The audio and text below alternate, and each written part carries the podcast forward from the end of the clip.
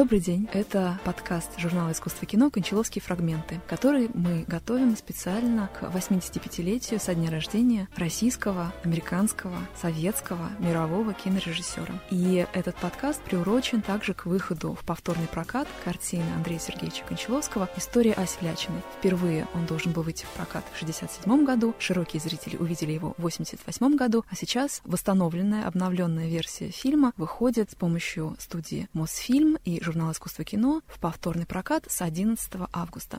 Меня зовут Наталья Рябчикова, я редактор журнала «Искусство кино», и сегодня мы будем говорить об одном из аспектов творчества Андрея Кончаловского, которое растянулось на шесть десятилетий с киноведом, главным редактором киностудии «Ленфильм» Андреем Апостоловым. Добрый день, Андрей. Здрасте, Наташа. И этот аспект, о котором мы решили поговорить, был предложен, собственно, нашим гостем Андреем Апостоловым. Что это такое за аспект, что это за сторона творчества Кончаловского, о котором мы будем говорить? Ну, я не знаю, как ее точно обозначить. Наверное, мы будем говорить о кинематографических связях, в которые вступает, собственно, кинематограф Кончаловского. На самом деле, таким исходным тезисом, что ли, положением вот моих соображений на этот счет может служить цитата из нашего замечательного киноведа Александра Трошина, правда, которую он в свое время применил не к Андрею Сергеевичу, а к его младшему брату Никиту Сергеевичу Михалкову. Так вот, Трошин, говоря о Михалкове, сказал, что это режиссер с фильмотечным комплексом. Вот мне кажется, это очень хороший хорошее, очень точное определение, но которое в равной степени, а может быть даже и в большей степени применимо к творчеству Андрея Кончаловского. И начнем мы по хронологии прямо вот с рубежа 60-х. Андрей Кончаловский еще заканчивает в ГИК в мастерской Михаила Рома и снимает короткометражку «Мальчик и голубь», которая принесла ему на минуточку первый международный киноприз в Венеции. А что мы можем увидеть там? Какие влияния? Что за фильмотека там уже присутствует?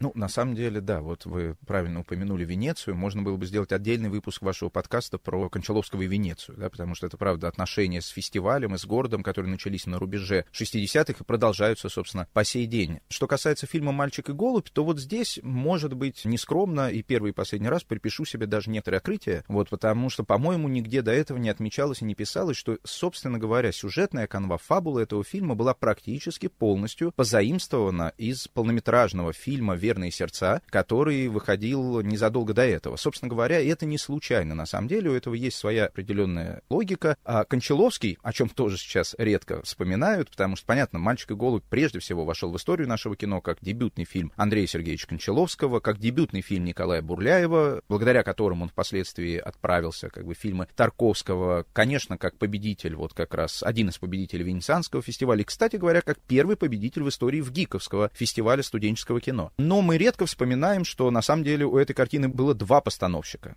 Там был Андрей Кончаловский и Евгений Асташенко. Асташенко занимался и тогда, и впоследствии научно-популярным кино, а учился он в мастерской классиком, метро научно-популярного кино и студии Центра научфильм Бориса Долина. Так вот, собственно, картину «Верные сердца» Борис Долин и снимал. И здесь вот с подачи Долина Асташенко с Кончаловским разработали этот сюжет. Что было уже у Долина? У Долина был вот этот вот отрицательный персонаж, как бы перекупщик. У а, Долина была вот эта вот история отношений с э, голубями, дети и голуби. И вот этот финальный апофеоз картины, правда, более лирично поданный у Кончаловского, но тем не менее практически а, прямо позаимствованный голуби, которые спорхнули над Красной площадью. Вот, то есть прямо такие, ну, очевидные совершенно переклички, да, были уже на уровне а, мальчика и голубя. То есть поразительным образом, вот как-то с самого первого фильма, еще с учебной работы, Кончаловский сразу начал в своих собственных авторских работах от чего-то отталкиваться. То есть как будто ему нужен был какой-то источник вдохновения для того, чтобы дальше реализовывать какие-то собственные идеи и помыслы. В данном случае речь не идет о прямом влиянии. То есть действительно есть заимствование просто на уровне сюжета, потому что, видимо, это было как-то директивно. Долин дал Асташенко вот этот сюжет как какую-то канву, которую дальше они с Кончаловским должны были разрабатывать. И, судя по всему, они так поделили и свои полномочия. Асташенко больше занимался вот этой, скажем, научно-популярной долинской частью работы с животными, а в «Мальчике и голуби» там не только голубь, там, собственно говоря, целый зверинец. Вот. А Кончаловский больше занимался, собственно, общей атмосферой, ну и, конечно, работой с главным артистом текстом с Бурляевым. Вот, но я ни в коем случае не хочу сказать, что вот Кончаловского вдохновил фильм «Верные сердца», он так им впечатлился, что решил какие-то вещи просто позаимствовать и перенести в свою собственную учебную работу. Нет, э, скорее здесь речь идет просто вот о необходимости на что-то опереться для того, чтобы дальше наслаивать уже свои собственные какие-то авторские решения. Точно так же ведь потом следующая картина Андрея Сергеевича, дипломная уже работа «Первый учитель», она тоже была, ну, как бы вдохновлена во многом творчеством Акиры Курасавы.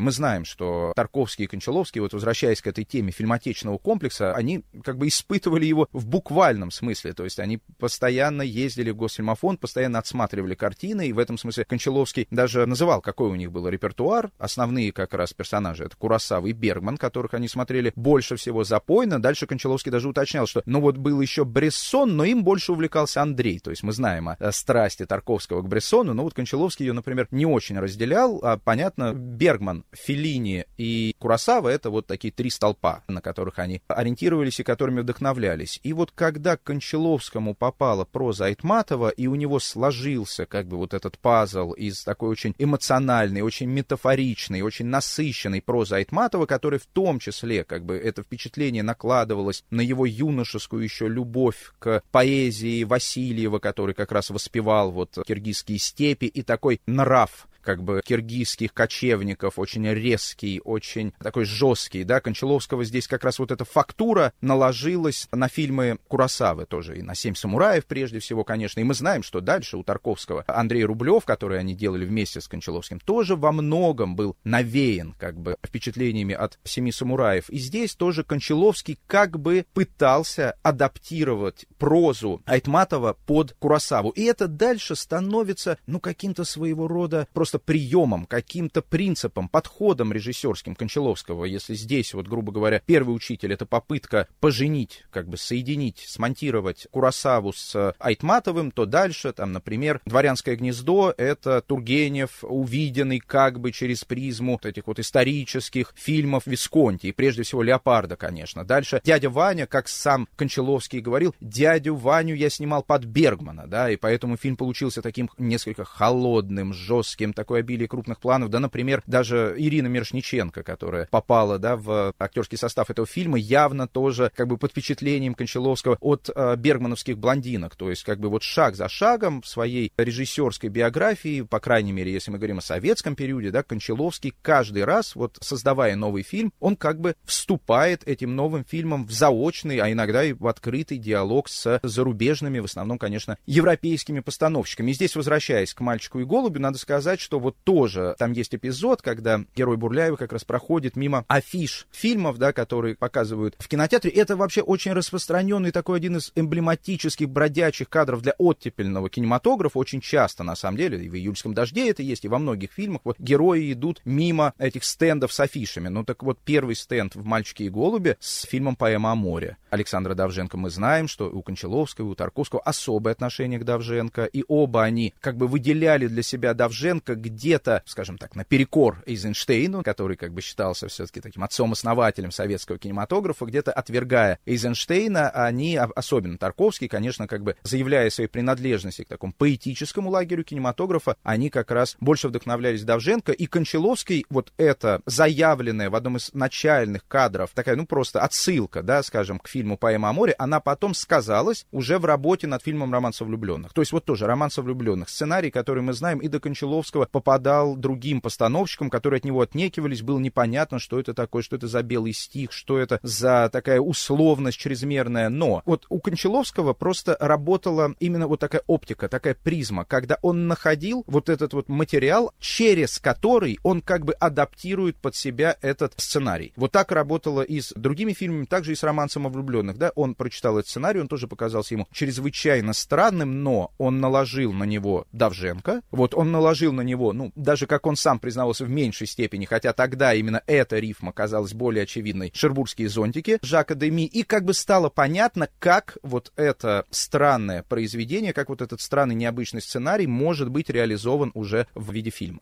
Я хотела как раз вот подчеркнуть этот момент, который ты сейчас упомянул, что не одно влияние, да, а пересечение сразу нескольких влияний, потому что если мы будем говорить о вот этих короткометражках начала 60-х, то, допустим, Юсов говорит, что, ну, конечно, вот у Тарковского диплом «Каток и скрипка» — это вслед Альберу Ламарису «Красный шар», потому что все им засматривались в Авгике. И мне кажется, что здесь и Кончаловского можно туда же отнести, там более отдаленное, скажем так, звучание. Но вот этот мальчик, путешествующий по городу, в принципе, этот троп, он идет, мне кажется, из Ламариса. А что касается первого учителя, то там тоже, с одной стороны, Курасава, а с другой стороны, и об этом Кончаловский сам говорил в своей книге «Парабола замысла», это попытка даже визуально подражать советским фильмам 20-х годов. Причем не советским фильмам, как они снимались в 20-е даже, а именно тем самым фильмотечным фильмам, те, которые уже много раз контратипированы те, где повышена контрастность, повышена зернистость. И они добивались именно такой вот картинки вдобавок к этому самурайскому кинематографу Курасавы. Да, вот это совершенно верное замечание насчет влияния кинематографа 20-х, самой, опять же, его фактуры. И я думаю, что в этом смысле Кончаловский тоже вот одно из отличий, скажем, его от Тарковского, да, что если для Тарковского каждый фильм в той или иной степени был исповедальным и, конечно, апофеозом, да, вот этой исповедальности становится зеркало, то вот даже мы знаем, как Тарковский начинает работать работать над Иваном, он сразу добавляет туда вот эти сны, да, сразу начинает задумываться о том, что так, а герою ведь примерно столько же, сколько было мне во время войны, да, то есть сразу начинает под себя адаптировать и под свои личные переживания эту историю, то Кончаловский как будто бы не под себя адаптирует истории, а под какой-то подходящий для них визуальный код, под какую-то как бы подходящую фактуру. И когда мы говорим о влиянии на первого учителя, там, кинематографа 20-х годов или начала 30-х, то можно вспомнить просто уникальное художественное художественное решение, которое Кончаловские разработали с Ромадиным, что они использовали в этом фильме только черно-белые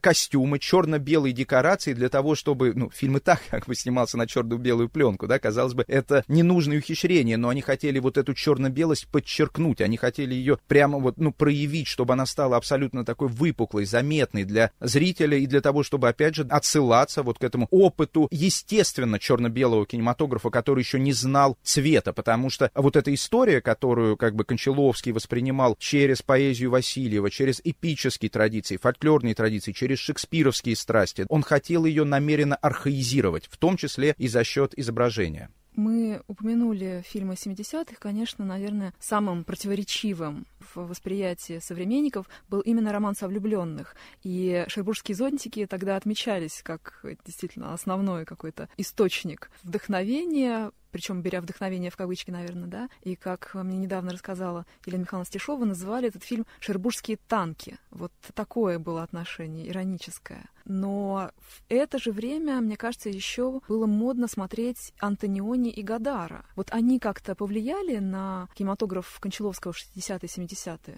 Конечно. Начну вот с романса о влюбленных. Ну, здесь, на самом деле, действительно парадоксальная совершенно история, что фильм Кончаловского, который сейчас смотрится, на мой взгляд, как одно из самых раскованных произведений советского кинематографа, как раз раскованных в силу такой чистой кинематографической игры, такого чистого кинематографа, искусства как бы ради искусства, что редко позволяли себе советские режиссеры, тогда действительно был воспринят, ну, по крайней мере, вот такой советской критикой, представителями интеллигенции, кстати, не только советской, но и европейской. Мы знаем, что тогда европейские режиссеры и критики, которые до этого Кончаловского отмечали, дядя Ваня был принят на ура, он э, получил серебряную раковину в Сан-Себастьяне, о нем очень комплиментарно отзывался Бернардо Бертолуччи, и тот же Бертолуччи, ну, как бы разгромил просто романс о влюбленных, и как раз вот за некоторый такой конформизм, и за вот здесь как раз впервые, и это отзовется вот в дальнейшем творчестве Кончаловского, ведь здесь впервые увидели американский кинематограф в его творчестве. То есть если до этого, да, Курасава, да, европейские модернисты, и никакого намека вот на американский жанр, то здесь вдруг такие чисто жанровые элементы, вставные эпизоды, трюковая съемка во многом, да, и здесь увидели отголосок американского кино, но на самом деле «Роман влюбленных» в этом смысле вообще такой фильм-пазл. Там есть эпизоды просто буквально навеянные «Летят журавли» знаменитой сцены проводов армейских, потому что мы знаем, что Кончаловский вот из тех режиссеров вместе с Сергеем Соловьевым и Глебом Панфиловым, которые просто пришли в кино благодаря эффекту фильма «Летят журавли», да, вот он посмотрел этот фильм и решил заняться режиссурой. Здесь есть и какие-то самоцитаты, в частности, понятно, и Ирина Купченко уже до этого появившаяся снимавшаяся, и Ия Савина, уже до этого тоже игравшая у Кончаловского, и Иннокентий Смоктуновский, уже сыгравший того же самого дядю Ваню. И, собственно говоря, вот этот переход от засвеченного даже изображения, прекрасная работа Ливана Пааташвили, такой перенасыщенный светом, цветом, а вдруг переход к черно-белому изображению, к совершенно другой пластике, к совершенно другому темпоритму, он на самом деле задумывался Кончаловским еще во время работы над «Дворянским гнездом». И как вот по его собственному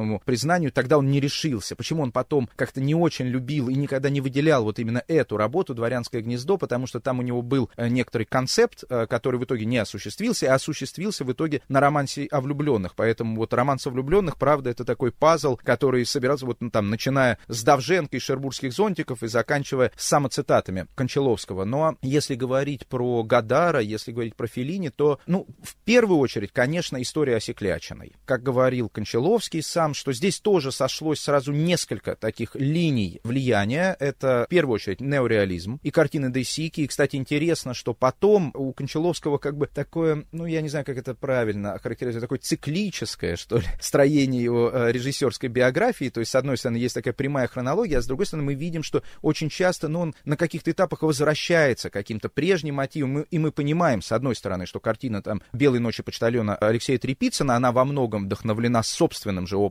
работы над Асей Клячиной, точно так же, как, естественно, «Курочка ряба», который буквально продолжение Аси Клячиной. То есть этот фильм, который, наверное, дольше всего не оставлял Андрея Сергеевича, и опыт чисто вот работы, опять же, с фактурой, к которым он хотел вернуться. Но и такой неожиданный отголосок вот этого влияния итальянского неореализма прозвучал в фильме «Рай». Там есть замечательный, тоже очень, кстати, стилизованный абсолютно, с одной стороны, и под немое итальянское кино, с другой стороны, под картину «Сад Финци Контини» Виторио де Сики. Там есть эпизод такой вставной про а, флешбэк, про игру в теннис на итальянской вилле, и это очень узнаваемо, вот с одной стороны, когда кадры из фильма де Сики, с другой стороны, все это сопровождается и музыкальным номером в исполнении самого Виторио де Сики. То есть здесь такой прямой привет Кончаловского де Сики, но какие-то вот первые влияния сказались, конечно, еще в истории Осеклячины, о чем Кончаловский не раз сам говорил. Там же влияние французской новой волны. Ну, то есть то, что мы сейчас во многом сами даже опознаем как, собственно, язык оттепельного советского кинематографа, такая вот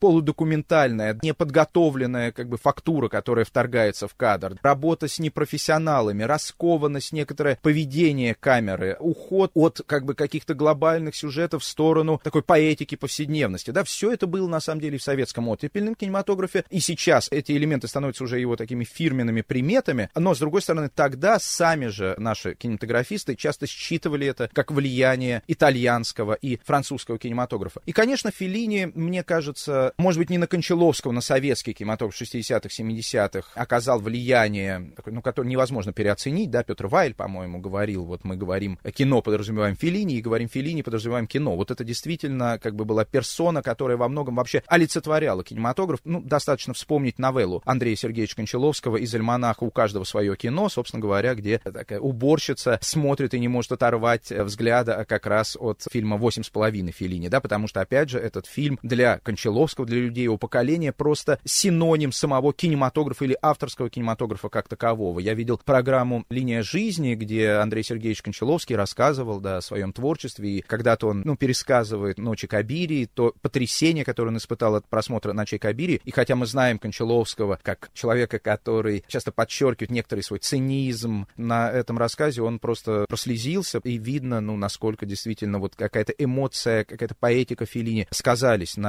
постановщика этого поколения. Если искать какие-то буквальные следы, то, конечно, наверное, в первую очередь это фильм «Дом дураков», где замешивается вот буфанада и трагедия, да, и где героиня Юлии Высоцкой тоже явно вдохновлена как раз героинями Джульетты Мазины. Хотя при всем при этом мне кажется, что Кончаловский где-то сдерживал себя в обращении к Филини, таких непосредственных обращениях, просто потому что к нему много апеллировал как раз Никита Сергеевич. А они находились тоже в определенном диалоге. Ну вот если брать, например, диалог вокруг Чехова, мы понимаем, что и Кончаловский, и Михалков — это режиссеры очень чуткие, как бы всегда к чеховской поэтике, да, и не случайно оба обращались непосредственно к чеховским произведениям. Но вот если Кончаловский в «Дяде Ване» своего Чехова, как он говорил, снимал под Бергмана, о чем он, кстати, впоследствии жалел. И он потом даже в своих театральных уже инсценировках Чехова говорил, что Чехове гораздо больше комедийного, чем он тогда видел через призму Бергмана. То как раз Чехов такой буфонный, гротескный в неоконченной пьесе для механического пианино или «Очаг черных» у Михалкова, это вот как раз Чехов, адаптированный под Филини, не случайно там Марчелло Мастрояни появляется. Так что да, здесь как будто бы вот некоторое размежевание, да, Кончаловский с его более таким рациональным подходом к творчеству туда уходит в сторону Бергмана и Курасавы, э, Никита Сергеев с его более, может быть, таким стихийно, эмоциональным, темпераментным кинематографом, а вот туда как раз в направлении Филини.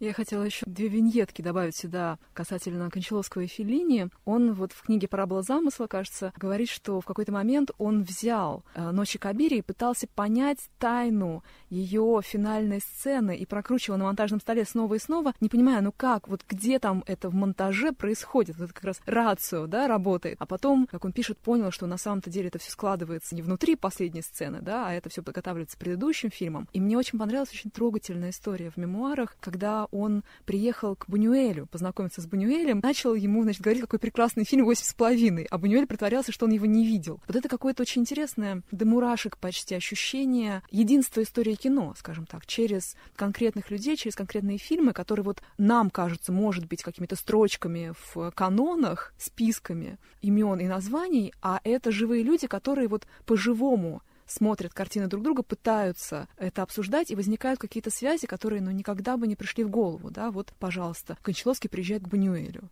а где Бунюэль и где Кончаловский? Ну, на самом деле, тут вот важный как раз очень момент, как мне кажется, то, о чем ты сказала. Кончаловский долго пытался разобраться, да, как устроен финал а, на Чайкобире. Я вспоминаю а, мемуары Натальи Рязанцевой, которая как раз с каким-то восхищением вспоминала, как в доме кинематографистов Болшева Кончаловский устраивал мастер-класс с разбором сцены супружеской жизни, которых толком никто не видел, но Кончаловский просто покадрово разбирал, как вот устроен этот фильм, и Рязанцева сказал, что там просто у всех перехватило дыхание, все думают, боже, вот какое кино ему нужно было снимать на самом деле, насколько он понимал, насколько он тонко чувствовал это кино. И в этом смысле, позволю себе тезис, может быть такой спорный, но для меня, тем не менее, довольно значимый, опять же, в соотношении Кончаловского и Тарковского. Вот когда читаешь книги Кончаловского, ту же «Параболу замысла», о которой ты говоришь, его автобиографические «Возвышающие обманы низкие истины», то на самом деле, хотя там предстает, особенно последних двух, опять же, фигура такого немножко как будто прожженного циника, человека как бы самовлюбленного, с этого начинаются низкие истины и так далее, но при всем при этом вот этот лейтмотив его внимания к творчеству европейских, прежде всего, модернистов, он совершенно не похож на то, как, например, в своих дневниках о них же пишет Тарковский. У Кончаловского здесь, и это совершенно не умаляет как бы его достоинства какой-то самодостаточности, но у него есть какая-то ученическая, что ли, позиция даже. То есть он сам признает, например, в той же параболе замысла, он описывает эпизод из девичьего источника и говорит, я бы никогда этого не сделал. И описывает, как бы он сделал, то есть сделал бы проще. И, вы знаете, ну, невозможно вот найти, представить себе такой момент у Тарковского, чтобы Тарковский описал описал чей-то эпизод и сказал, я бы никогда так не сделал, да, мне бы никогда не пришло в голову, я бы сделал проще. То есть мы понимаем, что у Андрея Арсеньевича его все-таки авторское эго, оно, ну, абсолютно превалировало. И мы видим, наоборот, много у него упоминаний, там, ну, вот Филини подыгрывает зрителям, жалко его, там,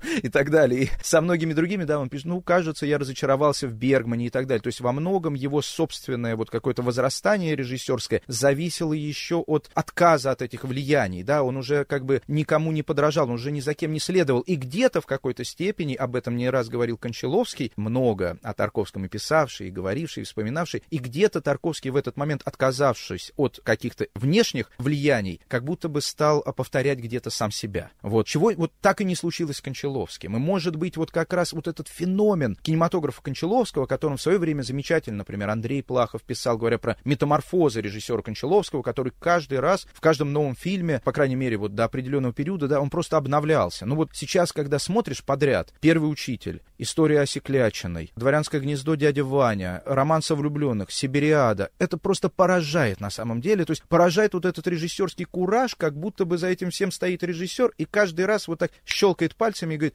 а я еще вот так могу, а еще вот так могу. А вы думали, вот так невозможно? Вот вы смотрели «Дядю Ваню», и это был вроде бы такой выхолощенная такая экранизация классики, где-то академичная, очень холодная, а вот я могу и «Роман со влюбленных», да? Э, то есть совершенно как бы фильмы не похожие друг на друга, именно потому что он не от себя как бы отталкивался в создании нового, каждого нового фильма, а вот он искал вот этот источник, от которого оттолкнуться, вдохновиться, и, может быть, не хочу сказать, что вот в этом секрет такого долголетия творческого Андрея Сергеевича Кончаловского, но действительно вот то, что и до сих пор фильмы не похожи один на другой, то, что у каждого из них есть явно какие-то свои источники влияния или, по крайней мере, какие-то свои собственные импульсы и побуждения как бы вот в какой-то творческой лаборатории Кончаловского, да, что они не рождаются вот из какого-то единого ядра, это на самом деле действительно поражает. Поэтому вот мы говорим всегда о величии Тарковского, мы говорим там о величии Шукшина, например, но мы понимаем, что на самом деле и у того, и у другого очень мало фильмов. И вот Кончаловский с его десятками фильмов, которые на самом деле, да, фильмография, как у любого режиссера с таким количеством фильмов, очень неровная, да, но то, как он способен и готов э, сам меняться от фильма к фильму, ну, меня лично это восхищает. Я бы хотела тоже здесь выдвинуть тезис, что, может быть, именно поэтому, потому что в его фильмах видна и переменчивость, и вот эта работа с кинонаследием мировым, может быть, именно поэтому в последние 20 лет его так продолжают любить европейские кинофестивали, потому что это означает, что он говорит на одном с ними языке. И я бы, может быть, хотела нашу встречу завершить таким дайджестом небольшим. В 2012 году журнал Sight and Sound английский делал очередной опрос критиков и режиссеров о любимых фильмах. В этом году новый планируется опрос, вот как раз сейчас пошел к э, реципиентам, к адресатам. И вот есть список Кончаловского, который насчитывает 10 картин не в порядке любви к ним и не в порядке того, насколько лучше он считает один другого, насколько лучше он считает какой-то из этих фильмов. Но, тем не менее, вот я хотела пройтись по этому э, списку, и, может быть, нам еще будет что сказать. 400 ударов Трюфо. Восемь с половиной, о которой мы упомянули. «Аталанта» Жана Виго, наверное, один из любимейших фильмов Геннадия Шпаликова. Опять же, поколение. Да, да. да. «На удачу Бальтазар», вот тот самый Брессон. «Огни большого города», Чаплина мы не упоминали, но тоже вполне себе такая гиковская программа, скажем так. Фаня Александр, конечно же. Это, по-моему, единственный фильм из этой десятки, который из 80-х. Остальные более классические, более старые. Крестный отец Копполы вот то самое американское кино, которое он, правда, еще не видел, хотя, может быть, уже и видел, успел увидеть, когда делал романс о влюбленных. «Семь самураев» Акиру Красава, «Дорога» Феллини и «Веридиана» Бунюэля, ну вот, собственно, мы упомянули практически всех, как оказалось. Единственный режиссер, который присутствует в этом списке дважды, это Феллини, да, «Дорога» и «Восемь с половиной». «400 ударов» может быть несколько необычно для списка? Ну, на самом деле 400 ударов здесь как раз как будто просто занимают вот необходимое место фильма французской новой волны. И на самом деле этот список действительно немножко поражает, может быть, какой-то даже своей академичностью, какой-то некоторой даже очевидностью. Это правда в гиковская программа, и в этом смысле, мне кажется, ну, во-первых, вот два комментария. Первый короткий про Копполу. Мы знаем, что, мне кажется, вообще драма может быть режиссерской биографии Кончаловского именно в том, что эмигрировав из Советского Союза, он был вынужден уехать в Соединенные Штаты. Хотя сам он себя не ощущал ни советским режиссером, ни американским режиссером, был, конечно, европейским режиссером, и если бы он уехал в Италию или во Францию, как собирался изначально, я думаю, что совершенно по-другому его карьера там бы сложилась. Но он не был готов к Америке, в отличие там, от Романа Поланского, в отличие от Милоша Формана, и там не все складывалось так, как он рассчитывал, хотя начал он опять с адаптацией Курасавы, а дальше, кстати говоря, говоря, вот, может быть, недооцененные, мне кажется, очень ценные как раз из картин его американского периода, вот «Шай Пипл», «Стыдливые люди», да, и «Гомер и Эдди», вот они как раз были вдохновлены ранним Копполой, вот его «Людьми дождя», в чем, собственно, сам Кончаловский тоже признавался, но там с Копполой у них особые были отношения, еще известна вот эта история, что Сибириада конкурировал с Апокалипсисом сегодня за золотую пальмовую ветвь, так что, да, Коппола вот из всех этих американских режиссеров, Кончаловский ценил его больше всего, но, опять же, показательно, что из всех этих американских американских режиссеров вместе там с Скорсезе и другими представителями вот этого поколения нового Голливуда, Коппола, пожалуй, был самым европейским. Так что не случайно, да, что именно он, опять же, выбран. Дальше, что касается вот такой академичности, что ли, этого списка, мне представляется, что вот особенно в последних своих работах и дорогих товарищах, и в большей степени, может быть, в картине «Рай», о чем на самом деле достаточно мало говорилось, и мне кажется, это мало отмечено, но на самом деле вот для меня фильм «Рай» выглядит вообще таким своеобразным дайджестом по истории европейского кинематографа, и там много действительно эпизодов, напоминающих о неореализме, о европейском кино середины 20 века, о расселении, о Десике, и вот особенно финал, когда вдруг героиня Высоцкой вместе с этими детьми идет после концлагеря, и вдруг мы вот из этого темного пространства выходим на улицу и идем по вот этой абсолютно такой обшарпанной, неприглаженной, но очень такой насыщенной воздухом, что ли, улица, да, в этом узнается просто на самом деле выход кинематографа на улицу как раз э, во времена неореализма, во время перехода от кинематографа 30-х, начала 40-х к неореализму. И там очень много вот таких вот очень тонких отсылок к разным периодам и разным режиссерам, заложен в том числе, кстати говоря, в последних фильмах э, снова появляются и автоцитаты Кончаловского, там в частности цитируется Сибириада. В одном из эпизодов один из э, героев, погибая, как раз французский конформист такой, погибая, падает на муравейник, и это буквальная цитата из Сибириады, которая в свое время тоже была вдохновлена Давженко, то есть здесь бесконечное, на самом деле, количество вот таких лучей и связей, иногда невидимых, иногда очевидных, но у меня ощущение, что вот последние годы, это видно и в интервью, это видно и в фильмах, Кончаловский уже, ну и с высоты его возраста, и с высоты его опыта, и действительно то, что он остается востребован и интересен на международных фестивалях, да, он как будто бы чувствует себя в каком-то смысле таким хранителем, что ли, вот этой традиции европейского модернистского кинематографа 20-х годов, который он продолжает, который он как бы наследует, который он многим обязан, вот, и поэтому он как будто бы, даже ставя на театральной сцене в Италии и в России Бергмана сцены супружеской жизни, он как будто бы возвращает память и как бы сопротивляется забвению вот этого вот европейского кинематографа 20 века, да, которому он сам абсолютно принадлежит. Спасибо большое, Андрей. Я напомню, что это подкаст журнала «Искусство кино» «Кончаловские фрагменты», и мы говорили о влияниях мирового кинематографа на творчество Андрея Сергеевича Кончаловского с Андреем Апостоловым, киноведом, главным редактором киностудии «Ленфильм». Этот подкаст редакция журнала делает к 85-летию Андрея Кончаловского и к повторному выходу в прокат его картины «История Осеклячиной». Прокат этот начинается с 11 августа и происходит при содействии киностудии «Мосфильм». Приятного просмотра, надеемся, и до новых встреч!